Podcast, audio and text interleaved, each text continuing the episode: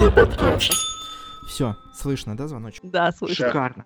В эфире самое плоское шоу 2D. Мы будем шутить несмешные плоские шутки, так же, как и мы делали до этого. А, М- Марин, так, сейчас заново, подожди, я запись забыл поставить. Сука. Это была первая несмешная шутка, по-моему. Не-не-не, правда, сейчас. Я забыл, как включать запись в этом сраном скайпе. Твою мать. Я включила, я включила уже давно. Уже целую минуту 24 идет запись, да. Ну все, ладно, давайте, я готов, начинаем. Давай, Марина, три-два раз, дубль два. В эфире. Самое плоское шоу в мире 2D. Да, всем привет, с вами Сергей Хаски, Марина Грин и эксперт в области комиксов Валентин Поткин. Э, наше шоу 2D раньше выходило на радио Юмейкер, мы вели там в рамках радиопередачи, но, к сожалению, мы осознали такую вещь, что этот формат не совсем подходит для радио, потому что надо много о чем говорить, много чего обсуждать, и времени эфирного тупо не хватало, потому что надо было перерываться на рекламу, на музыку и тому подобное. Поэтому мы решили перевести 2D именно в формат подкаста, чтобы его вести, рассказывать и там часами просто трендеть о всеми любимыми э, комиксах, всей вот гиковской культуре. Мы ушли в подполье, но сейчас скоро из него выйдем, как я понимаю.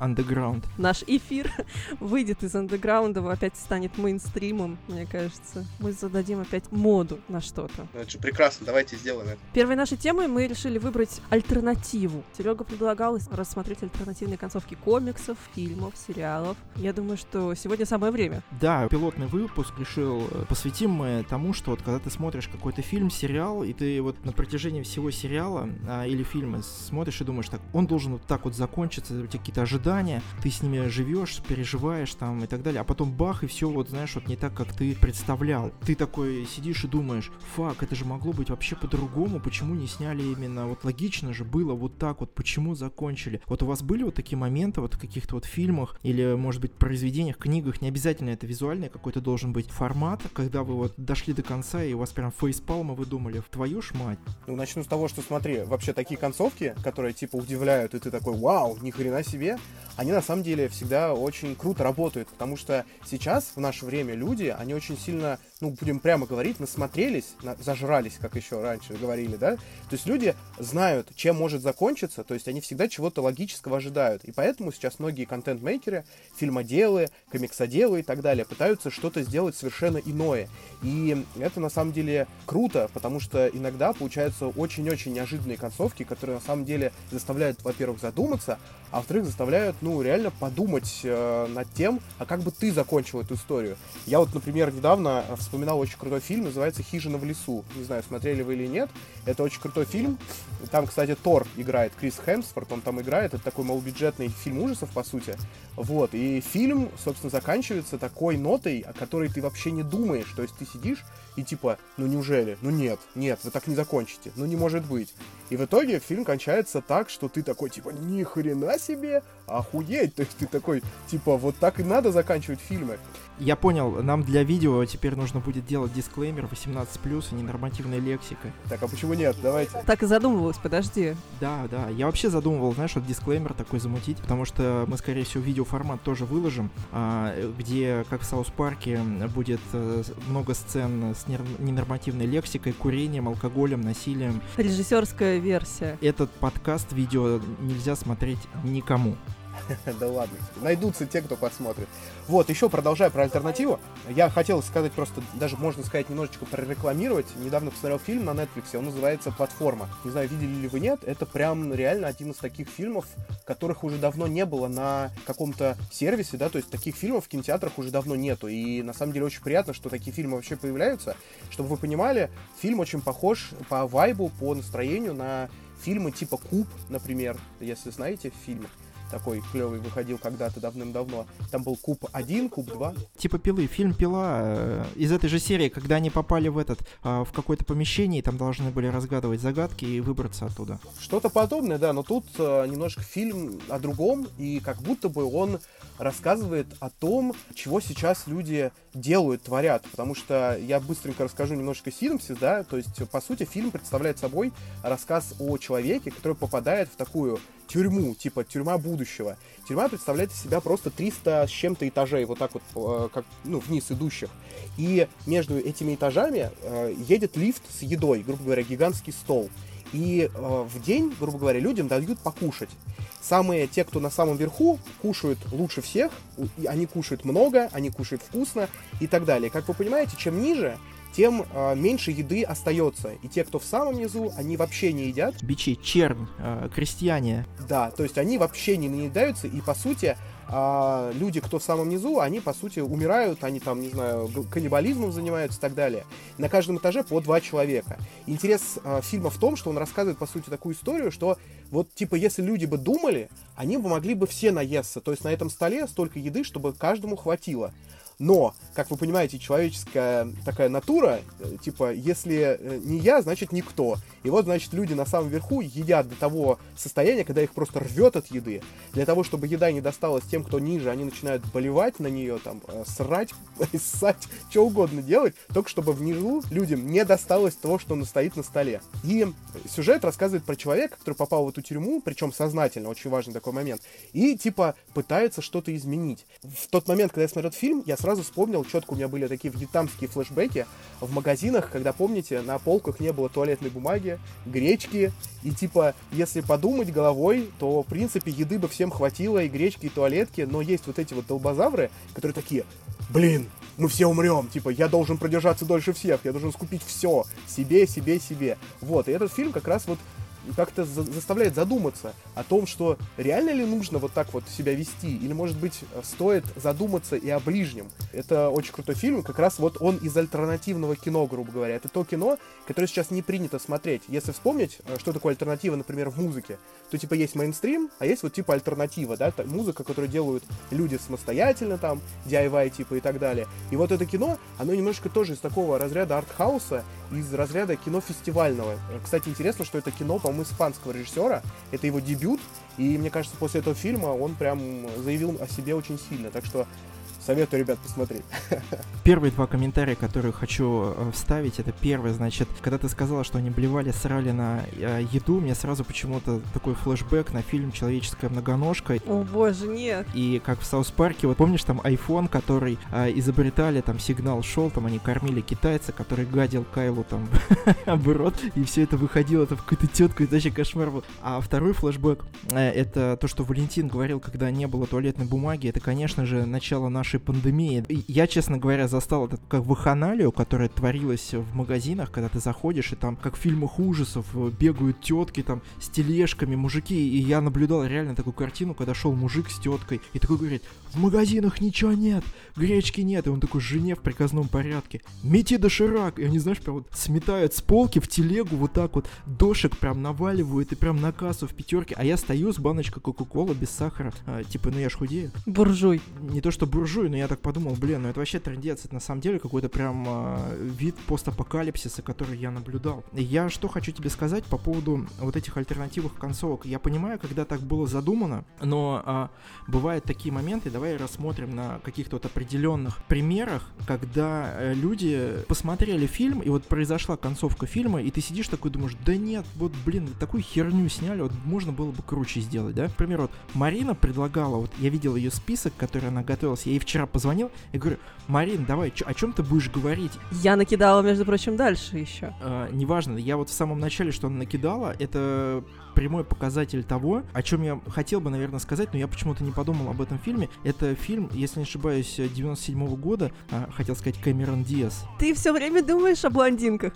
Джеймса Кэмерона, Титаник. До сих пор же всех бомбит с этого. Помните концовку, значит, когда эта тетка, как я забыл ее актриса, на двери там плавала, и Ди Каприо, бедолага, замерзал, примерз к этой древесине, и она там потом в свисток дула и тому подобное. Ты видел какая-то дверь? Блин, это целый плод. Да, там повесит находится трое. Почему он не мог залезть и вместе с ней сидеть, и они по очереди свистели бы в свисток? В конце концов, они могли бы сношаться на этом плоту, тем самым согревая себя и не подхватив воспаление легких или э, что-то из этого рода. В чем весь прикол? Но на самом деле это вот нелогичность вот этой вот темы. Ты сидишь и думаешь, как же так? Блин, что за, что за херня? Вот реально. Но ведь вы могли вдвоем спастись, и ты могла бы, как тебе сказать, могла бы выжить вместе с ним, прожить насыщенную жизнь. И вторая тенденция, которая вот в конце вот этого Титаника, от которого у меня прям фейспалм был, могу сразу сказать, я не плакал под этот фильм, потому что я был в ужасе, и я, я реально как она вообще могла выкинуть этот бриллиант? Почему она его не отдала э, своей внучке? Она просто его швырнула на дно океана. Это ж вообще, это полный трендос. Но ты сама сиганула, да, вот с, э, с корабля и пошла как топор на дно там за своим любимым, проживя там всю жизнь, как ты обещала. Ну камень-то зачем? За что? Чем он тебе навредил? Ё-моё. Ты меркантильная сволочь. Я знала это всегда. Хорошая ремарка. Нет, я тебе могу так сказать, она, она могла прожить насыщенную жизнь полную с э, своим любимым, но она не додумалась, что затащить его на это полотно дверное. Она додумалась его затащить в другие остальные места, поэтому все хорошо. Я скажу, что смотри, на самом деле у многих, кто смотрит кино, забывают очень важный момент. Вы, блядь, смотрите кино. ну, то есть... Там нужен внутренний конфликт. Всегда. Люди, знаешь, некоторые сидят такие, блядь, да у него слишком много патрон в пистолете. Типа, какого хера? Я посчитал, их 12, а должно быть 14. Или такие моменты, когда, знаешь... Не-не-не, э, такие, такие люди, как Рэмбо и Терминатор, и вообще всех, кого играл Сильвестр Сталлоне и Шварценеггер, они имеют право, что у них не заканчиваются патроны. Да, но посмотри, э, по, по поводу патронов, это на самом деле не останавливается здесь, да, потому что многие, например, возбухают, типа на таймере остается минута, и там 20 минут они сражаются, да, то есть вот типа и все такие, блин, у них минута же там была. Многие забывают о том, что кино работает немножко по-другому, и время в кино работает совершенно иначе. Есть такая, например, штука, как саспенс. Хичкок придумал нагнетение такое, знаешь, когда вот типа вот сейчас вот подойдет тот момент, чтобы человек, ну, поерзал на стуле, чтобы ему стало неприятно. Просто есть люди, кто умело это делают, а есть люди, кто херово это делает. Но, говоря о Титанике, здесь немножко другое. Здесь скорее фильм просто хотел сделать не такую тему, что типа вот большой плод, пусть все спасутся на нем. Хотели сделать драму, да, хотели сделать у пожертвований, да, вот этот чувак, он типа стольким пожертвовал ради своей возлюбленной.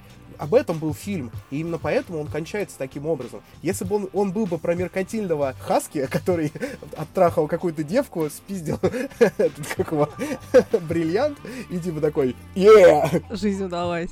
Да. Вот, тогда это была бы комедия, да, согласен? Хорошо, пускай, ладно, можно было тогда драму это обыграть немножко по-другому. А, пускай, когда дверь отваливалась, половина двери осталась, где она одна на ней помещается. Но извини меня, но там полотно, там может вся семья вся рабыня Изаура и все ее друзья, кто жил с ней э, в бараке, поместиться на этом полотне. Блин, а она одна там лежит, она может позировать, вокруг нее можно... Там диван вообще можно было поставить, двухспальную кровать. С комфортом это было все. Тогда окей, а сделайте какой-нибудь обломок этой двери, где вот она одна помещается, и тогда понятно, что, блин, они вдвоем э, как бы не выживут, потому что дверь пойдет ко дну, и он поэтому и жертвует собой, чтобы она спаслась. А здесь получается нелогическая такая стыковка, дверь выдержит и десятерых, но почему он не лезет на нее, если он может там быть? Понимаешь? Ну, а может быть, он уже и не может, потому что он, типа, ее куда-нибудь там... В общем, смотри, объяснить можно это все, но не нужно. Вот здесь, кстати, твоя правда. Может быть, он уже и не может. Он уже в воде столько пробыл, что, в принципе, он уже и не мог с ней ничего сделать. Поэтому он понял, что такая жизнь для него уже, ну, не мила, и он такой, а, к черту все. Там все отмерзло, и поэтому... Живи, живи счастливо.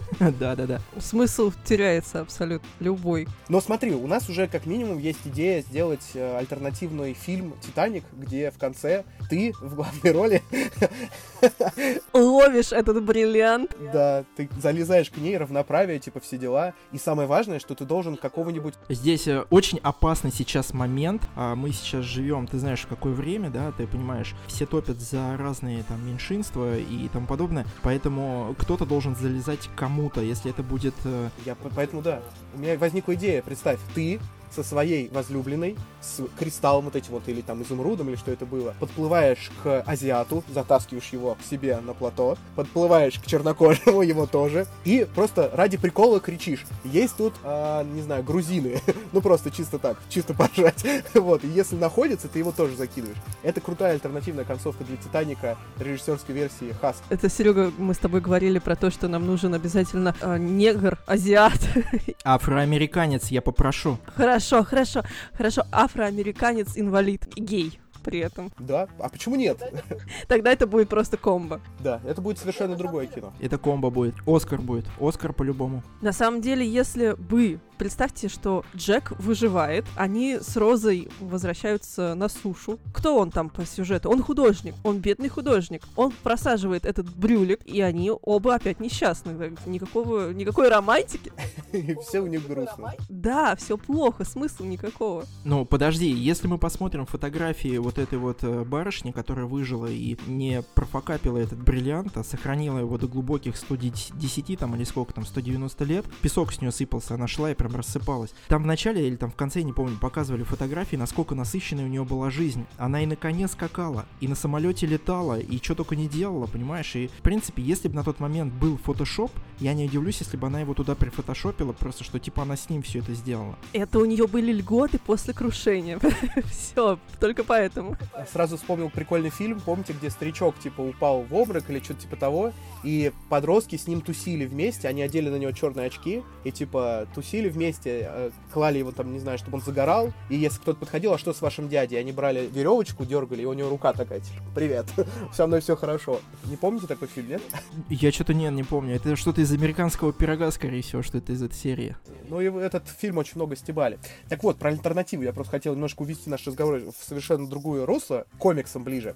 Хотел бы рассказать о том, что, например, у Marvel у них уже очень давно есть такие так называемые Else World, типа другие миры, и целая серия, которая называется What If, типа что если. И в этой серии они раскрывают такие, ну, ответы дают, а что если, например, не Брюс Беннер бы получил радиацию, да, вот эту гамма-лучи, если не, не на него бы они попали. Или там, например, что если бы не Человек-паук, не Питер Паркер стал бы Человеком-пауком и так далее. То есть постоянно какие-то вот эти вопросы, которые генерировали фанаты комиксов, а, сценаристы взяли и просто развили. Ну и один из моих самых любимых примеров, что если, да, что если там, например, а, Супермен попадет не в Канзас в США, а если он попадет а, на Украину в Советский Союз. Есть такой комикс прикольный, да, Красный сын, я, по-моему, о нем уже рассказывал. И вот, собственно, это тоже альтернативы. И многие сценаристы реально доводят вот до такого, да, то есть пытаются развить это, превратить, казалось бы, абсурдный сценарий в очень крутую историю. Кстати, даже а, Старик Логан, есть такой комикс, и вот фильм Логан, который был, он тоже основан как раз на вот этом предположении, а что если там а, супергерои проиграют. И вот на самом деле альтернативы очень часто могут просто дать, ну, новый свежий глоток воздуха для читателей комиксов, фильмов, сериалов и так далее. И поэтому, кстати, очень часто в кино, как мне кажется, режиссеры и сценаристы, которые адаптируют, собственно, книгу какую-то, они стараются в конце сделать что-то другое. Один из вот этих приятных и прикольных примеров альтернативы, потому что Хаски у нас примеры только хреновые альтернативы представляет, сразу вспомнился... Он другие не может. Фильм «Мгла». Смотрели же, да, «Мглу»? Да, да, конечно, это классика. По Стивену Кингу. Концовка, что мы видели... Конечно. Я вообще, для меня это был... Для меня это было шок, чем... Я не знаю, спойлер э, нужен или нужен. Да я думаю, уже все проспойлерили давно это. Ну, мало ли, если кто-то даже не смотрел, но все равно, когда была концовка, я ее увидел, я, честно говоря, не ожидал. И когда я увидел концовку, я такой, знаешь, такой думаю, да ладно, у меня такое было ощущение безнадежности. Я прям вот ощутил всю безнадегу этого чувака, потому что вот он это только сделал, и бах, и вот, и все вот развеялось. Кинг сказал, что это круто. Вопрос такой, как ему с этим жить дальше? Это я до сих пор думаю, вот как он будет с этим дальше жить. Мне кажется, он уже состарился и помер, а, этот а, персонаж, но, блин, до сих пор для меня это остается загадкой. Ну вот, и как раз вот это круто, что сценаристы решили придумать что-то новое. Причем интересный факт, что сам Стивен Кинг признался, что концовка фильма ему понравилась намного больше, чем оригинальная концовка книги. И мне кажется, вот в этом и кроется крутость альтернативы, что иногда создатели, которые работают над адаптацией, например, могут сделать что-то поистине офигенное и крутое. Сразу, кстати, вспоминается еще один пример из э, э, нового того, что выходило. Это там Игры престола, да, которая концовка. Концовка же, по сути, это будет альтернатива. Потому что Мартин же еще не закончил книгу, и у него будет альтернативная концовка. И большинству, кому не понравилась концовка сериала, они наверняка должны будут прочесть э, новую книгу, точнее, последнюю книгу, которая выйдет, и узнать, а чем же должно было на самом деле все закончиться. По поводу, кстати, Игры престолов, вот знаешь, я когда начал смотреть сериал, примерно вот как раз э, уже отсняли все сезоны, кроме последнего. И я просмотрел все сезоны подряд, то есть я не смотрел этот сериал, как там многие, да, когда там ждали выхода каждой серии, я, то есть, его ближе к концу посмотрел, и вот эта феерия, которая вот накопилась, э, накопительный вот этот эффект, когда ждали прям вау-эффект какой-то вот от э, концовки, честно говоря, у меня очень много вопросов возникло по поводу концовки вообще, почему и как. А, например, а, ты знаешь, вот давай вот просто пофантазируем немножко по поводу, как бы можно было бы закончить даже вот круто этот... Вот если бы я, допустим, был бы сценаристом, как бы я закончил этот сериал, посмотря уже эту концовку, уже исходя из того, что я увидел, или работая вот с этими сценаристами. Во-первых, мне непонятен сам момент вот этого сжигания трона драконом. Почему он сжег именно трон?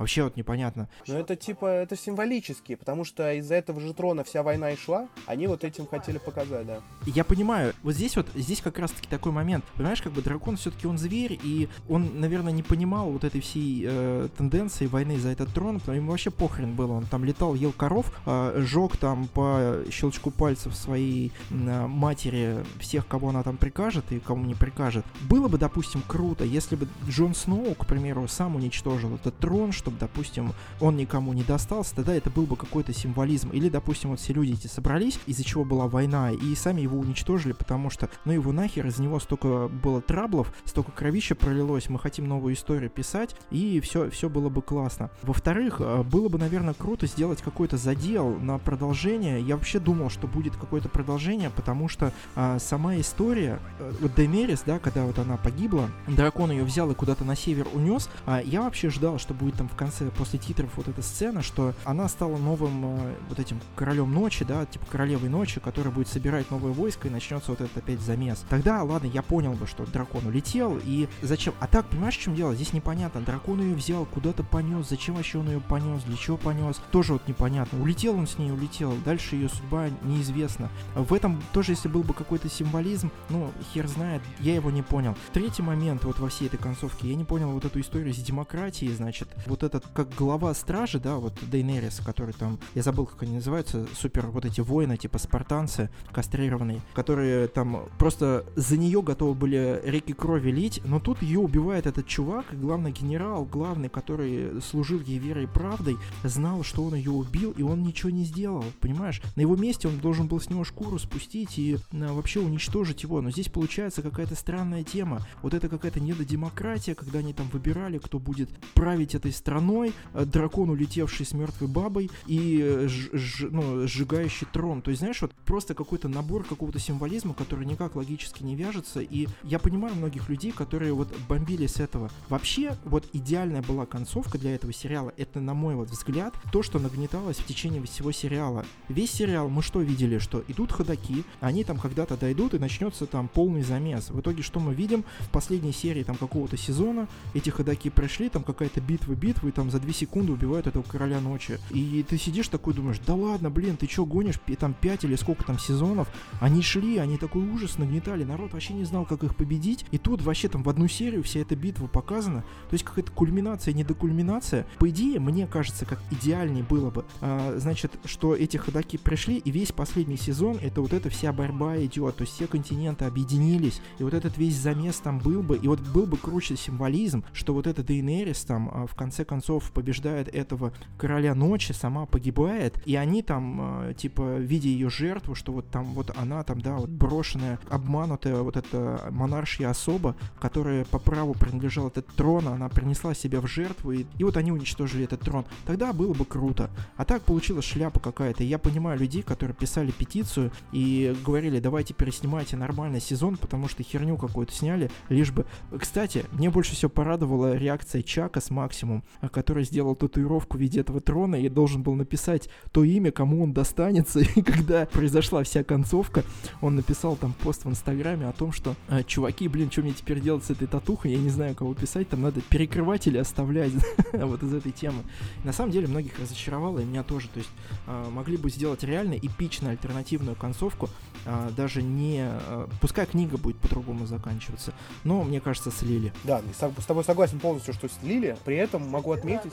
Вся тирада Хаски. Да, но при этом могу отметить очень крутую штуку, на самом деле, про Дайнерис. А, они не докрутили сюжетную линию, как мне кажется, с Дайнерис, потому что они вели к очень прикольному твисту, типа, что Дайнерис это такой символ, типа, э, человека, кто пытается добром, типа, пытается всех обворожить своей красотой, своей, своим благородством, и чтобы они шли за ней, типа как герой аниме какой-то, да, там типа э, король-шаман, который посражался с кем-то, подружился, и они вместе с ним идут в битву дальше. И они вели вот этот э, прикольный момент, что да, действительно все за ней идут, все восхищаются ей. Там был прикольный вот этот сюжетный твист о том, что, во-первых, есть легенда о том, что типа из рода Таргариенов они все э, безумны, типа у них кровь безумная. И э, все задумывались о том, будет ли она такая, как ее родственники, или не будет. То есть вот этот вопрос, он, в принципе, был очень логичен и очень интересно обыгран. Но вот не докрутили, потому что слишком резкий щелчок был, когда она начала просто всех, всех сжигать и типа вот это все. Это было реально странно, с этим согласен. Но еще хочу заметить, что сериал слили не только сюжетно, сценарием, но еще и качеством. Потому что вот эта серия, которую ты сказал, когда вот эта темная ночь была, сражение, я не знаю, как вы, я смотрел ее два раза на смартфоне сначала, Потом я смотрел на своем телевизоре замечательном и ни хера ничего не увидел, потому что настолько было все темно. То есть такое было ощущение, что люди, кто снимали, им было настолько насрать, им хотелось просто побыстрее как будто бы закончить. Естественно, вполне возможно это не так, но все это выглядело очень странно. Поэтому я отчасти с тобой согласен, а, а другой, вот, ну, все-таки мне кажется, что здесь сыграл какое-то такое вот ожидание, да, потому что все ожидали чего-то такого, а получили совсем другое вот эти ожидания, кстати, мне кажется, это проблема вообще наш, нашего сейчас поколения, что, что мы чего-то ожидаем, а получаем сто процентов не то, что ожидаем. Марина там отключилась, что там? А, да, Марина, Марина вылетела, да. Мы можем дальше пока пообсуждать. Вылетела из чатика. А у нее свет вырубил. У Маринки выключила свет, поэтому мы дальше продолжаем а, вести. А, аль... Кстати, это альтернативная концовка а, нашего... Это не альтернативная концовка.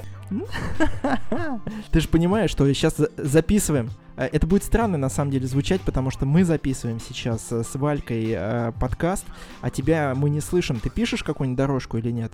У меня отключилось свет вообще совсем Охренеть. во всем доме. Я не знаю, завершилось ли меня или что-то. Блин. У Марины, скорее всего, завершилось, поэтому, Валь, мы пишем вдвоем, и Марину мы будем слышать и, и смотреть, как она будет кивать. Помощь! Поэтому э, наш, наверное, эфир видео мы обрежем как раз-таки вот на этой концовке и запишем э, такой вот а, альтернатив. Блин, вот надо было мне записывать это. Я записываю, я записываю. Будем, э, будем знать в альтернативной вселенной, в какой-то альтернативной вселенной, потому что если мы говорим о комиксах и о фильмах, да, существует же типа альтернативной вселенной, и вот в какой-то из них, собственно, мы сейчас втроем все еще вещаем. А сейчас в этой вселенной... В нашей вселенной мы как раз-таки остались с Валентином Поткиным. Марина а, попала в аномальную бурю, и у нее отключилось, в ее деревне отключилось электричество, поэтому мы остаемся вдвоем и начинаем дальше вещать об альтернативных концовках. А, Валь, а вот допустим, смотри, а у тебя были какие-нибудь вот такие вот флешбеки, вот как э, с тем же самым сериалом Игры престолов, когда ты такой сидишь и думаешь, блин, чуваки, вот ты вот как сценарист, да, как человек, который создает комиксы, да, ты придумываешь истории, там, э, ты их пишешь, э, иллюстрируешь, и э, в конце концов, ну, как сказать, выстраиваешь какую-то нить, и когда вот человек этим занимается, у него есть такая тенденция, знаешь, вот, типа как водитель, вот, ты по-своему ощущаешь этот процесс.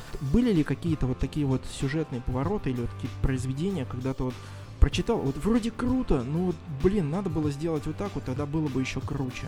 Ну смотри, я на самом деле просто из разряда таких авторов, которые считают, что вот типа, если вот этот человек это делает, пусть он делает так, как он видит, потому что то, что я делаю, я не смогу так же сделать, я буду делать совершенно по-иному, да, потому что даже я, когда стою истории, я создаю их с точки зрения своего опыта, своего какого-то вкуса, стиля и так далее. Поэтому я не всегда могу судить, да, потому что я вообще считаю, что как можно судить произведение, да, вот типа даже Игры престолов, потому что, ну просто они решили сделать так, ну ну окей, ну вот, ну вот не зашло, ну блин, бывает, ну типа херово, очень плохо, очень грустно, но это вот так свершилось.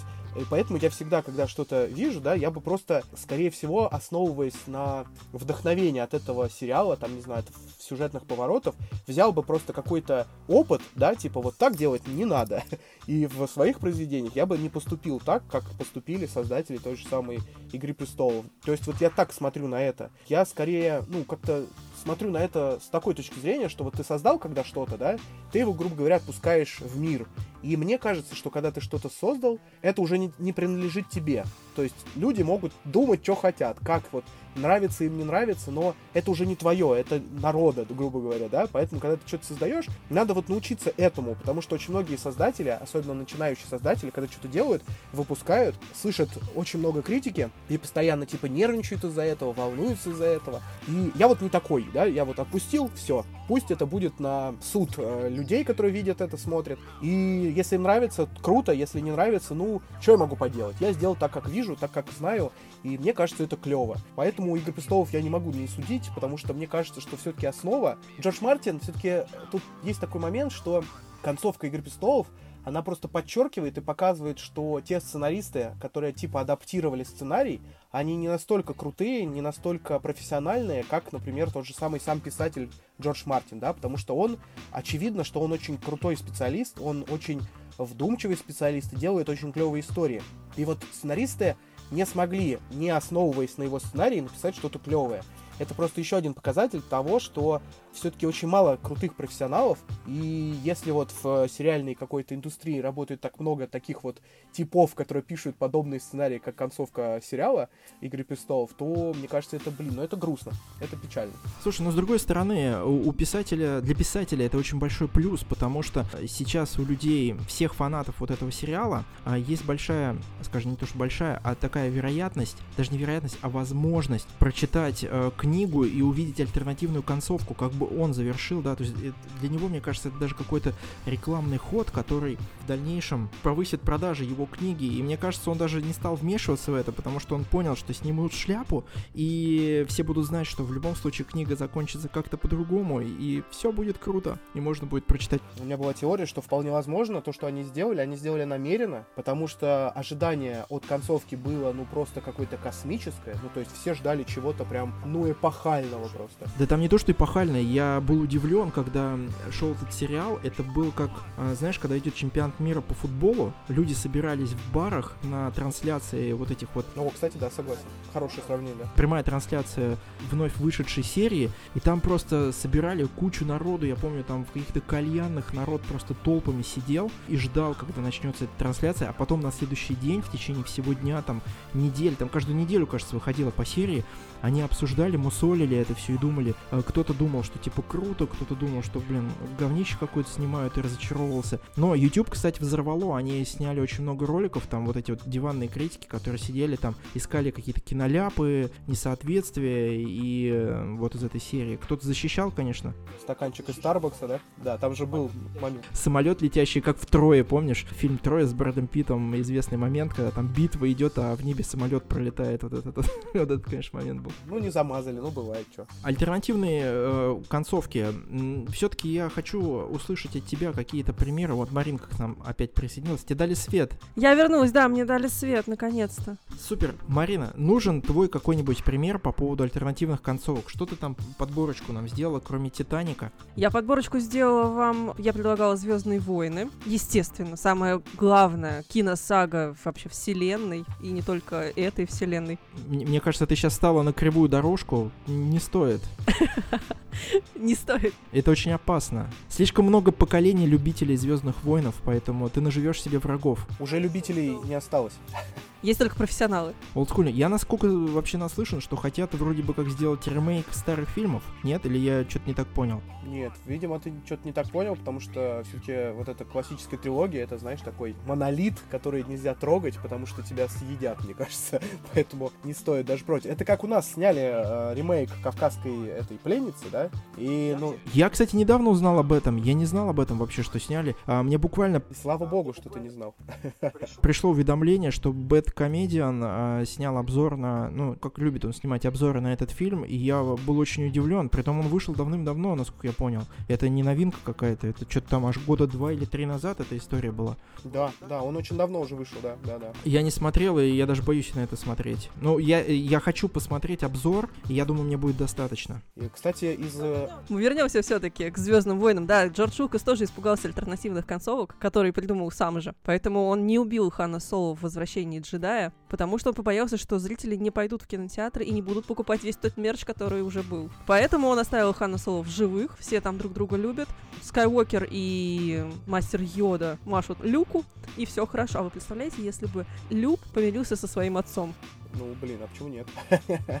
Тогда бы вообще, в принципе, концепция потеряла бы смысл. Да, с тобой согласен, кстати. Потому что зачем тогда что-то? Все они пойдут спасать вселенную. Все будет хорошо. Изначально конец уже известен. Никакого напряга, вот этого саспенса нет. Или, может быть, наоборот, они бы захватили всю вселенную. Они могут э, жить, жить счастливо, на самом деле. Почему нет? Смотри, э, если бы была бы альтернативная концовка, когда все-таки Дарт Вейдер выжил, и они там вместе с Люком счастливы и обрели друг друга, и он там все-таки нашел нашел покой, они же могли какое-то мирное время просуществовать, а потом бы появились их там внуки, правнуки, еще какие-то дополнительные персонажи, которые начали опять какой-то замес мутить. Почему нет? Это вполне нормально.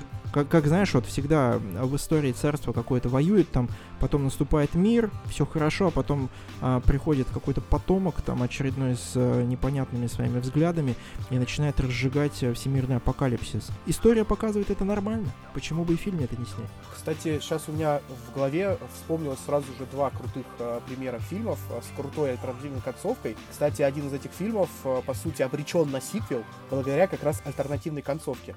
Этот фильм называется «Я легенда». Я думаю, все вы видели? Да, да, да, да, да. Конечно.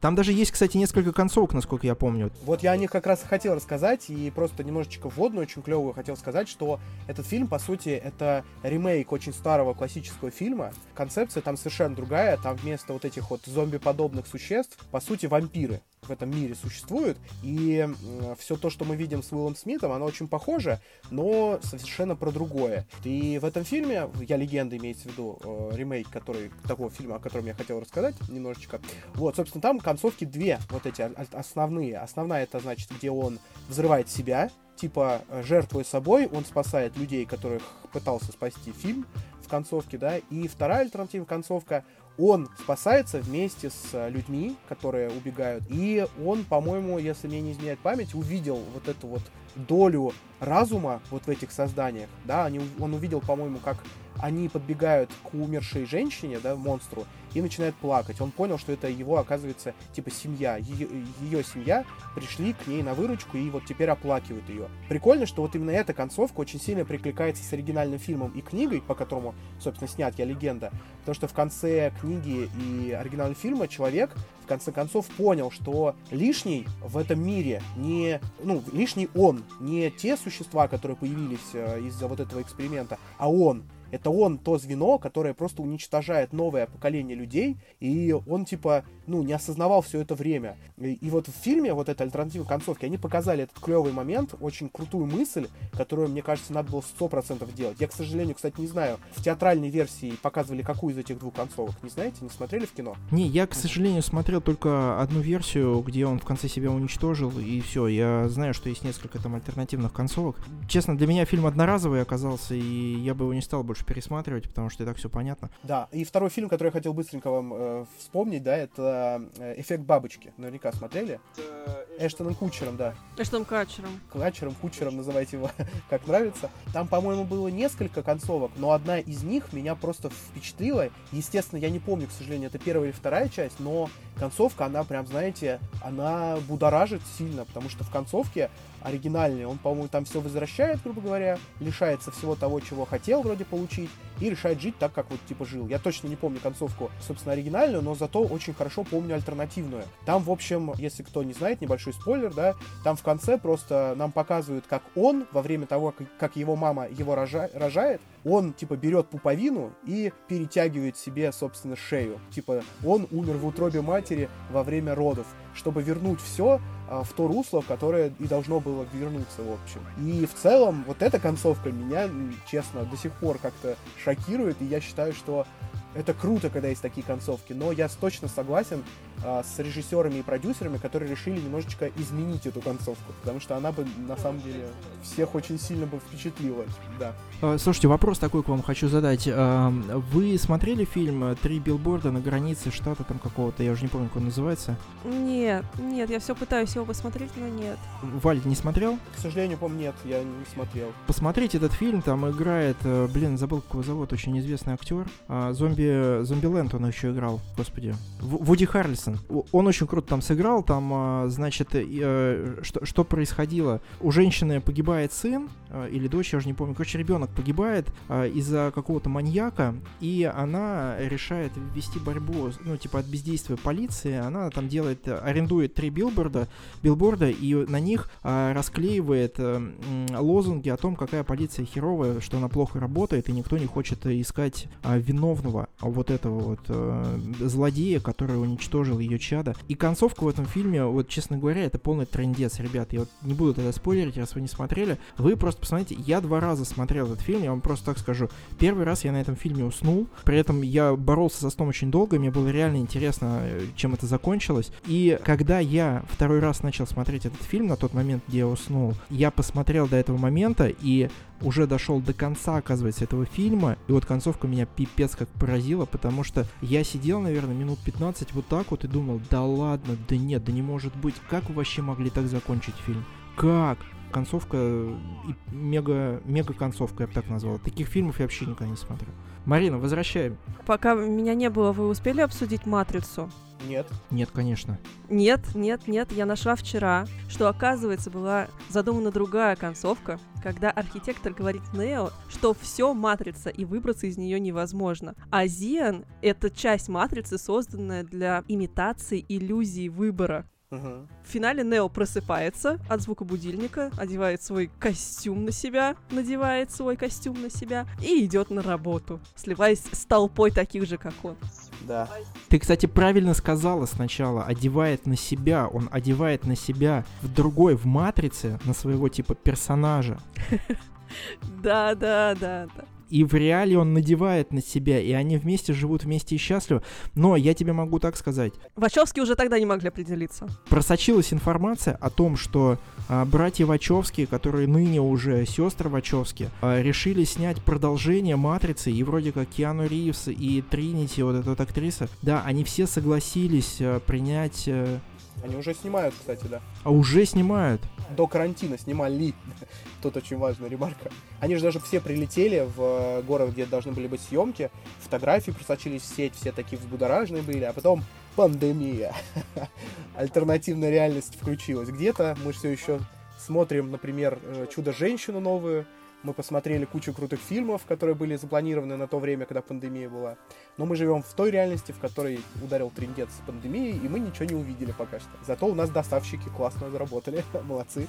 И вообще они герои молодцы, как и врачи. Я вам кидала ссылку, я не знаю, читали вы ее или нет, о том, что в Твиттере запустили новый хэштег, и все пользователи Твиттера придумывают страшные, пугающие, удручающие концовки для диснеевских мультфильмов. Можете все поискать по хэштегу Bad Disney Movie Endings. Я вчера открыла, и я хохотала дальше, чем видела, потому что самое первое. Belle is diagnosed with Stockholm Syndrome. Белль диагностировали стокгольмский синдром. По-моему, это прикольно. Белль, это кто не знает, это красавица чудовище. Это красавица чудовище, да-да-да. Эльза ответственна за айсберг для Титаника. О, кстати, ремарочку сделаю быстренько. А, многие же люди, у них есть СПГС, типа вот синдром поиска скрытого смысла, и это, по сути, тоже такая альтернативная связь, грубо говоря, потому что мы про альтернативу сегодня рассказываем. Собственно, альтернатива бывает вот в этом. А, есть люди, которые верят, а, что, по сути, все фильмы Диснея, они связаны. Там это очень прикольная теория, а, которая, в принципе, подкрепляется очень большим количеством таких интересных фактов. Например, точнее, даже не только диснеевские, но и пиксаровские тоже. Типа, вот все это связано. Ты имеешь в виду эти пасхалки, которые ищут во всех фильмах? Тут не только, да, тут и пасхалки, но тут как бы типа, что все это, это один мир, грубо говоря. А, все это происходит в одной временной линии, грубо говоря. Только нам показывают там начало, середину там и конец иногда. Вот, и там некоторые люди считают, что, например, Эльза, да, вот, э, и ее семейство живут в одном мире, там, с русалочкой, например. Там, типа, есть корабли похожие, вот, типа, затонувшие корабли некоторые, которые показали в русалочке. Такие же дизайны есть, например, вот в Эльзе, когда к ней приезжают вот в гости в город, какие-то гости, собственно, они вот на таких же кораблях, грубо говоря. И многие задумались, а, это, видимо, работает, типа, все это в одной и той же вселенной. И там вот очень много таких маленьких нюансов и связей, которые, на самом деле, очень прикольно провоцируют людей на поиск вот этих смыслов и объединений. И вот, кстати, пиксаровская тема мне очень дико нравится, потому что там, например, Валли — это типа конец истории. Это когда наш мир полностью э, разорвался, сломался и так далее.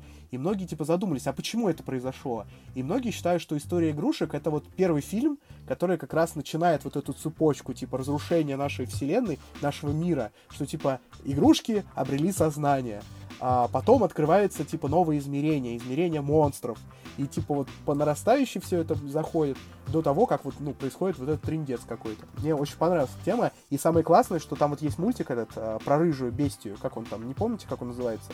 Храброе сердце? Храброе сердцем, да. А, вот, говорят, что этот фильм, это типа концовка, типа после Валли все это произошло, там есть вот эта вот а, бабулька, волшебница, типа, помните ее, нет? Вот, многие говорят, что это, в принципе, может быть а, Бу, помните вот эту девочку из а, корпорации монстров? Потому что, типа, да, их да, дизайны да. очень похожи, и в избушке вот этой вот ведьмы есть маленькая игрушка, которая очень сильно похожа на Салливана, вот этого монстра большого, голубого, собственно.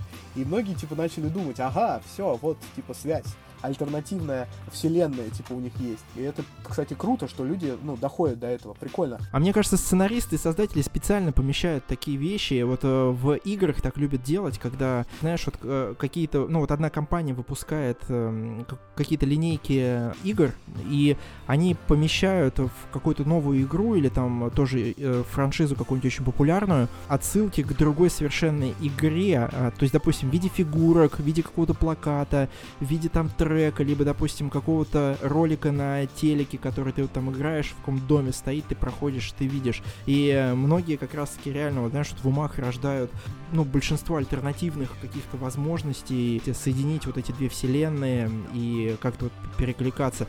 А тем самым, вот могу что сказать, это вот Far Cry 5, а, Far Cry 5, вот если никто не играл, это сама серия, где сектанты захватили один из штатов в США и там э, устроили гражданскую войну и готовили готовились к уничтожению всего мира. И там очень много пасхалок и отсылок вообще к разным совершенно источникам. Там даже вот а, находили к Оно Стивена Кинга. То есть там вот этот красный шарик рядом с водосточной трубой. А, и много-много-много еще там разных, там и к Дюкнюкему, еще каким-то там еще отсылкам было. И, и вот это на самом деле многие сценаристы и создатели, а, мне кажется, иногда по фану специально помещают в кадр, чтобы у людей начала, начинался вот этот мыслительный процесс, и они а, пытались найти какие-то вот альтернативные концовки, как-то это завязать. Может быть, они даже отслеживают потом вот этот весь холивар, который там идет в сети, и они тем самым генерируют потом какие-то идеи на будущие проекты, и такие думают, о, блин, представляешь, это, это же халявная фабрика идей. То есть люди, люди что-то делают, там, придумывают, и они такие, блин, вот, мы можем придумать новую фишку, взяв вот эти несколько идей, скомбинировав, и получается охерительная новая часть.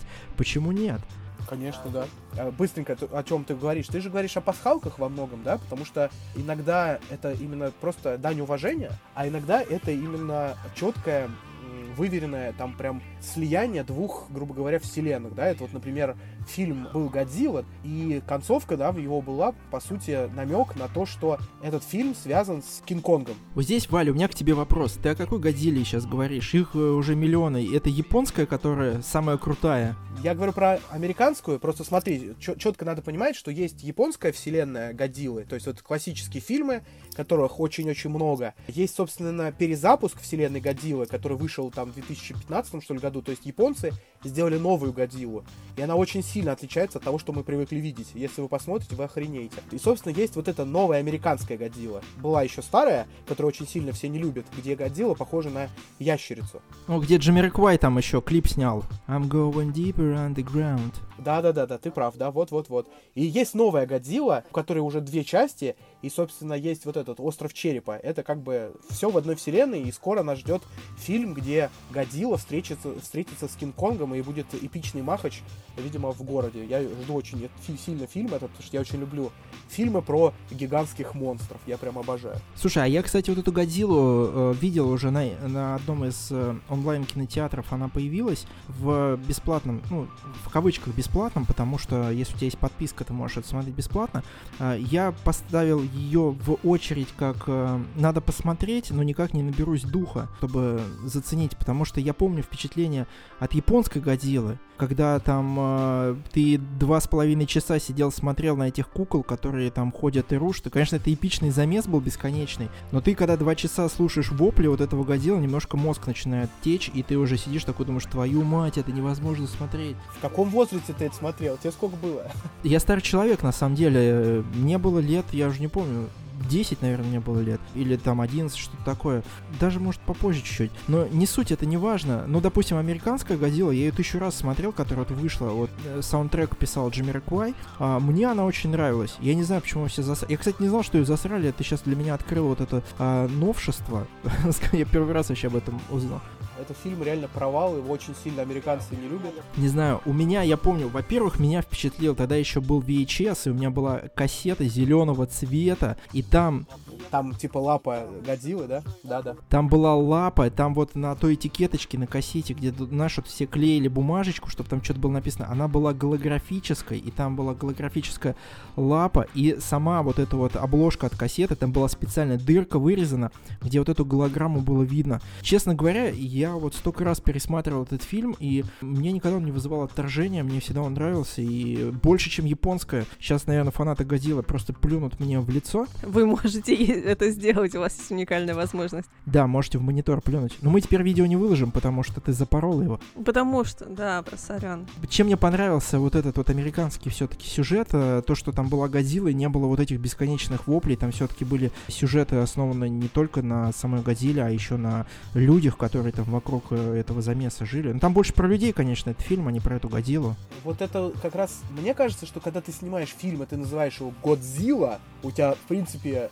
богоподобная тварь, которая может уничтожить весь мир, и ты снимаешь про пацана, который там, не знаю, пытается спасти этот мир от Годзиллы, типа, и вот он, типа, может это сделать каким-то образом. Мне показалось еще в детстве странным, он мне, в принципе, в целом понравился, но я бы не сравнивал его с Годзиллой оригинальной, потому что я вот вспоминаю свои детские просто впечатления, когда, не знаю, Годзилла сражается против меха Годзиллы, что это, это настолько эпически просто, это настолько круто было. Или, например, когда Годзилла сражалась... Меха Годзилла стрелял из всех мест, я вообще, у него там из глаз, из пушек на голове, из живота, изо рта, из ноздрей, там, из задницы, он стрелял отовсюду просто, я вообще не представляю. Японцы, они, конечно, кудесники в изобретении роботов, у которых стреляет абсолютно все. Короче, робот может стрельнуть любой частью тела, абсолютно. Э, где патроны кончатся, он стрельнет из другого. Немножко комментарий скажу, что есть такой чувак, Астробой. Я не знаю, знаете вы его или нет. Первая манга, анимешка первая в истории в Японии. И там герой стреляет из э, ягодиц. У него открываются два люка таких, вылезают пушки, и он стреляет из них. Это что просто вы знали, что...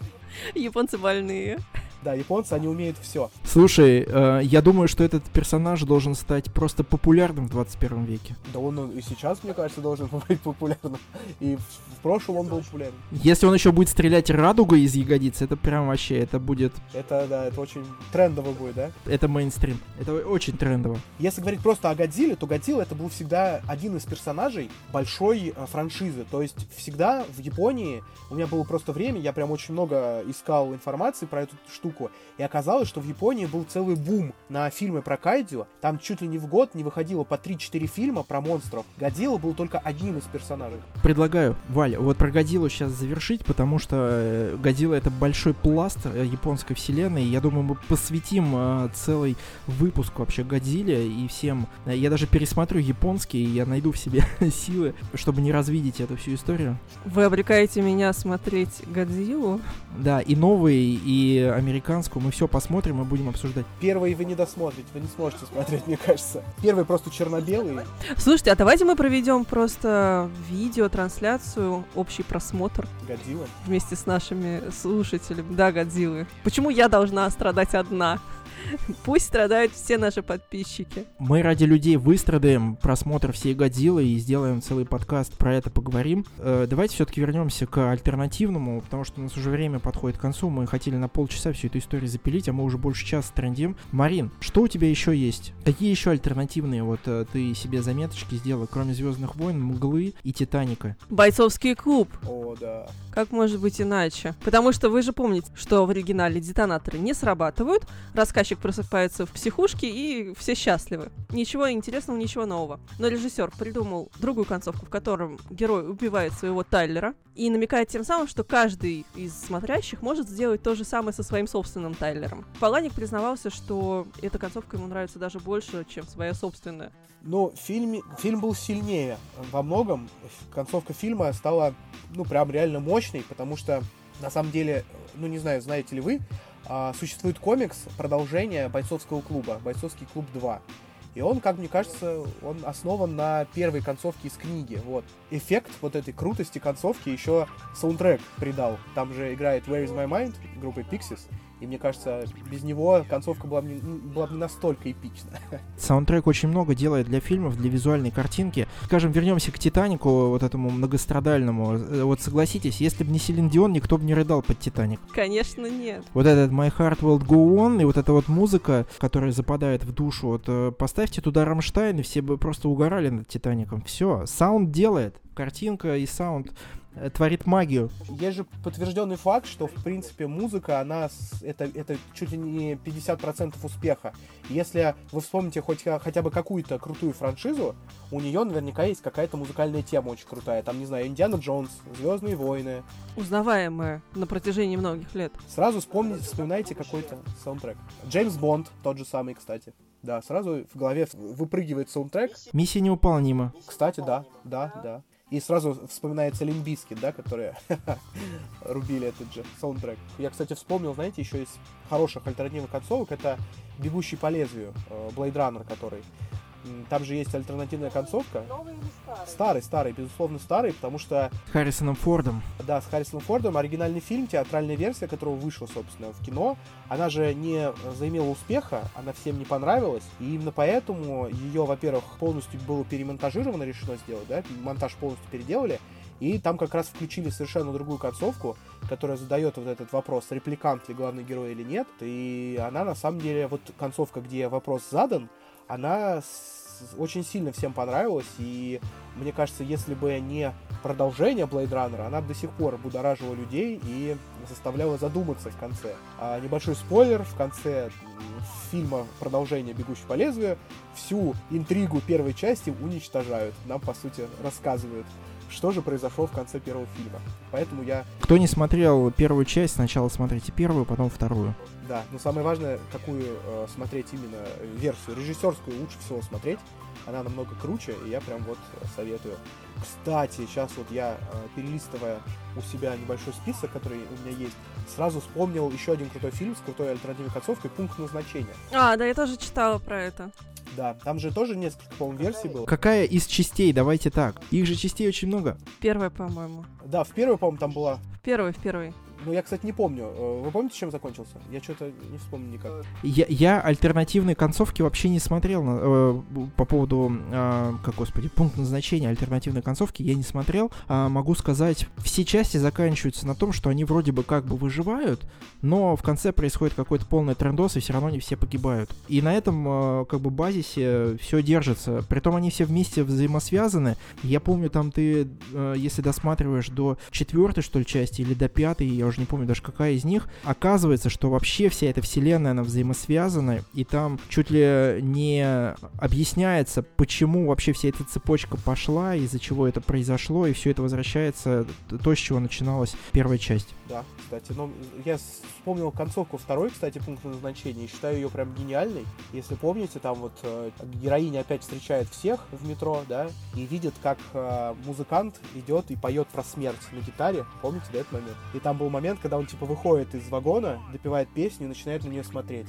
И, типа, в этот момент она такая, все, мы сейчас умрем. вот. А мне из э, пункта назначения всегда вспоминается момент, это когда едет э, машина, и там начинают бревна, бревна вываливаться из вот этого бревновоза. Я уже не помню, это то ли вторая, то ли третья часть. Там прям это бревно входит в машину и просто сносит чувака, я прям вообще... Или тетку там, я уже не помню. Но это настолько эпично и прям... Я такой думаю, охереть, это очень круто было снято. И... Ты теперь не ездишь за такими машинами с бревнами? У нас таких машин не ездит ездит, насколько я... Я ни разу не видел на российских дорогах такие машины. Ездит, ездит. Но Хаски же в Канаде живет, он иногда садится на свой э, Range Rover и едет. А канадский Range Rover. Так, Маринчик, у тебя еще есть какие-нибудь альтернативные концовки, которые ты выписывал? У меня была альтернативная концовка. Ты не поверишь, у меня была даже альтернативная версия Холодного сердца. Вот этот вот прекрасный мультик, про в котором мы говорили. О, Я сразу скажу, я не смотрел. В какой-то определенный момент я, мне кажется, вырос из этих всех Тебе повезло, что у тебя мальчик, поэтому... Последние, наверное, фильмы, которые вот мультипликационные я смотрел, это был Шрек. Больше я что-то не помню, что такое смотрел. а какой Шрек? Первый, первый или второй, или третий? Я три части посмотрел. Три. А Мне кажется, их там пять, что ли? Не, да- дальше не смотрел. Дальше что-то мне интерес как-то пропал. И я больше стал смотреть э, аниме, больше стал смотреть э, всякие э, мультики про, ну, там, типа South Park, э, Симпсоны. Вот я в, эту, в эти дебри полностью ушел, и вот там вот я и остался, застрял. Собственно, возвращаясь к холодному сердцу, никакой сестринской линии, никакого мимими не должно было быть изначально. Все должны были победить Эльзу. Она должна была быть самой настоящей снежной королевой. Но решили, что детский мультик должен оставаться детским, и вот получилось то, что получилось. А, про Интерстеллар. Все говорили, что слишком сентиментальная концовка. Ну, концовка фильма оригинальная мне очень понравилась. Мне вообще в целом фильм очень понравился, но он, ну, он именно на любителя. Вот кто любит подобное кино, понравится. А я вспомнил концовку 28 дней спустя. Смотрели? Э, очень крутой фильм, который подарил э, да, людям подарил термин быстрого зомби, потому что до этого фильма а, зомби были только медленные такие ушлепаны, которые э, мозги и так далее, да. А этот фильм показал нам агрессивных зомби, которые могут бегать и, в принципе, могут разорвать на куски, все дела. А, очень достаточно быстро и энергично. И в этом фильме концовка очень мощная, очень такая, можно сказать, позитивная даже. Сначала задумывалась концовка, где главный герой скончался, то есть от ранений, он там, бедняжка, погибает, но людям такое не понравилось. Люди захотели все-таки позитива, потому что фильм в целом он такой очень, ну, он очень депрессивный, прямо скажем. И, собственно, было решено сделать э, вот эту крутую концовку, где они живут уже э, где-то в горах, по-моему, да, если мне не изменяет память, и вот они видят, по-моему, вертолет, да, который их может спасти. Они даже вытаскивают этот сигнал, типа, э, на, о помощи. Вот концовка реально крутая, и мне кажется, вот если бы герой умер, наверное, фильм бы закончился бы так же, как э, сериал «Как я встретил вашу маму», когда вы ожидаете одно, а вам показывают альтернативную концовку. Судя по вашим лицам, вы не смотрели «Как я встретил вашу маму». Нет, нет, э, как я, э, 28 дней спустя я смотрел, а вот э, как я встретил вашу маму, я не смотрел. Я знаю, что это какой-то сериал, и э, наше телевидение делало типа что-то похожее на американскую версию, или кто там, американцы снимали. О, да, пытались, да. Альтернативную версию пытались сделать. Не удалось. Обычно это заканчивается провалом, как мы видим по нашим сериалам, которые снимают по франшизе с американских или европейских.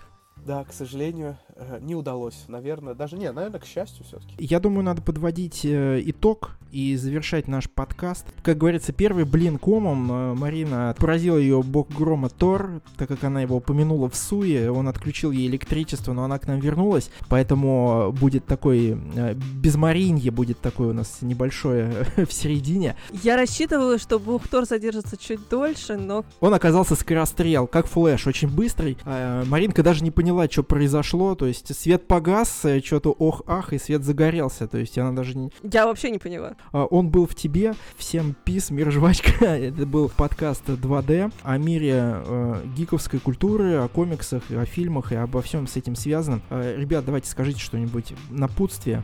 Я быстренько хотел бы сказать, что альтернативных вариантов произведений реально очень большое количество, начиная с фанфиков, да, потому что есть люди, например, которые настолько фанатеют, что пытаются писать, э, ну, нечто иное, да, то есть основываясь на каком-то произведении. И, в принципе, даже такое иногда очень круто читать. А, самое важное, а, ну, понимать, что то, как придумал автор, это, ну, это, это важно, то есть надо принимать то, как это сделал создатель не нужно его бедного гнобить и ненавидеть, потому что я встречаю очень много в интернете вот этих вот разговоров о том, я бы закончил по-другому. Блин, я просто считаю, что это не очень верно, вот, поэтому авторов надо как-то, ну, ну, поддерживать, потому что если они будут понимать, что никому ничего не нравится, что они делают, они не будут ничего делать, поэтому давайте поддерживать авторов, и все будет хорошо. Я с тобой согласен, но можно я вот, э, вот как не автор автору задам вопрос? Ведь бывают такие моменты, когда автор пишет, и он, в принципе, знаешь, вот, э, рука замылилась, ум тоже замылился, и уже э, вот видно, что, знаешь, вот, вот переходит автор ту грань, когда начинает писать полную херню. Уже, знаешь, вот как-то из пальца высосано, и надо писать, абы писать. И вот э, в тот момент, когда, допустим, люди уже говорят, что это уже явно видно, что это полный посттрендос пошел, трэш какой-то, и человек уже, ну, не отдает отчета тому, что он делает, и э, в этом случае я считаю, что это адекватные комментарии в плане, что уже пора, наверное, завершать или э, взять кого-то в помощь, или вот какой-то, знаешь, вот э, альтернативную мысль внести, там, да, вот какого-то соавтора взять, чтобы вот разбавить уже, э, ну, какое-то вдохновение поймать, вот эту вот искру, чтобы опять на новый вот сюжет выйти, чтобы был опять крутой задел и зацепить всех там э, слушателей, э, смотрителей, читателей и т.д. и т.п. Ну смотри, тут есть очень важный момент, что многие сценаристы, когда начинают что-то писать, у них есть начало и есть конец. То есть они уже знают, чем закончить историю, потому что тяжело писать, если ты не представляешь, чем закончится история. Тогда это превратится... Серьезно? Да, то есть чаще всего сценарист начинает уже тогда, когда уже понимает, что он хочет сказать своим произведением, у него есть понимание, о чем он хочет написать, и у него есть понимание, чем должна закончиться история. Вот, например, а, я привел «Как я встретил вашу Мару», маму, да, а, Мару, почему-то сказал. Я читаю «Муми тролли», просто сейчас сыну. Мору, видимо, вспомнил. Мне послышалось «Шмару», как я встретил.